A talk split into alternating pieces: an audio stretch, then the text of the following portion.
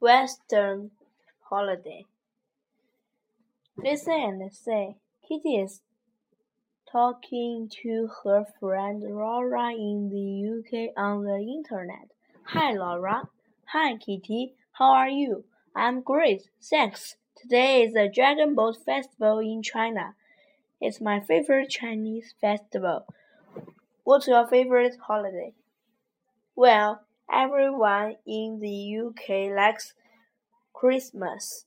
We have a lot of nice food and we give presents to each other. But my favorite holiday is Easter.